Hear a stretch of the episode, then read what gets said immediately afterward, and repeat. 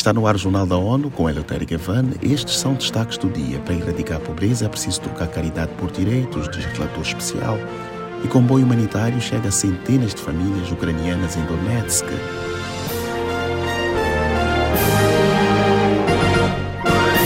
Um comboio de três caminhões com mantimentos para 800 pessoas chegou a áreas controladas pelo governo, perto de Soledar, no leste da região de Donetsk, que esteve em combate nas últimas semanas na Ucrânia. Acompanhe com Mayra Lopes. O anúncio foi feito pelo porta-voz do Escritório para Assuntos Humanitários da ONU nesta sexta-feira. Segundo Jans Lark, esta é a primeira missão humanitária a chegar a esta área. O OSHA notificou previamente as partes em conflito sobre a entrega de ajuda por meio do sistema de notificação humanitária.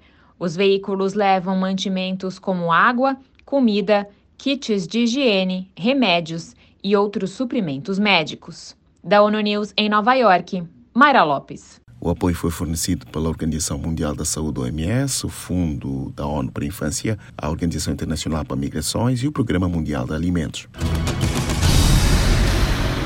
Novas recomendações da Organização Internacional da Aviação Civil ICAO orientam países sobre a gestão de riscos e requisitos de viagens aéreas no contexto da pandemia. No guia, a agência da ONU incentiva a se manter a conectividade, ao mesmo tempo em que se adotam medidas prudentes e baseadas em evidências para mitigar riscos contínuos de transmissão. Segundo a ICAO, à medida que mais Estados reabrem suas fronteiras aéreas fechadas por causa da Covid-19, é importante aumentar a conectividade das viagens.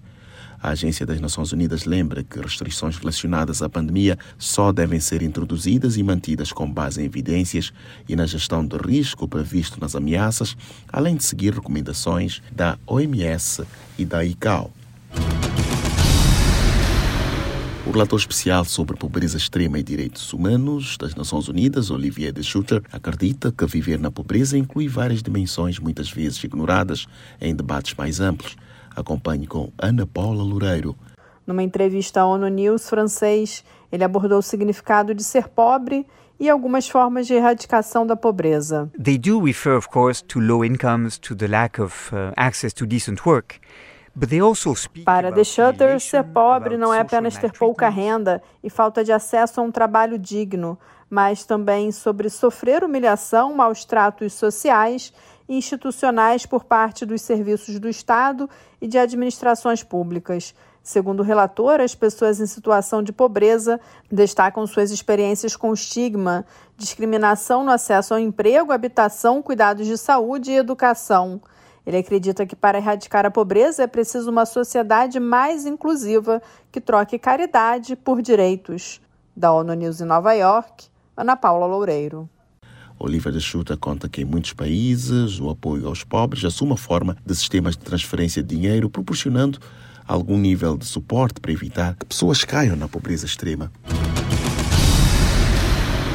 Um tribunal na África do Sul aceitou que vários especialistas da ONU possam intervir e dar parecer técnico numa ação coletiva movida por supostas vítimas de poluição mineira no distrito central de Kabwe, na Zâmbia. São relatores especiais sobre substâncias tóxicas e direitos humanos, pobreza extrema, sobre direitos de pessoas com deficiência e o grupo de trabalho sobre empresas e discriminação a mulheres e meninas.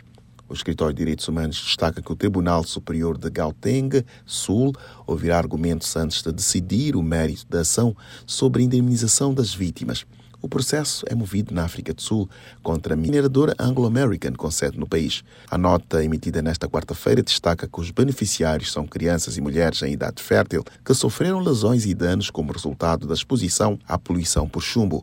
Os peticionários alegam que a companhia, por meio do seu envolvimento anterior em atividades na mina de chumbo local, assumiu o dever de cuidar de moradores de Cabo, especialmente da proteção contra a exposição ao chumbo.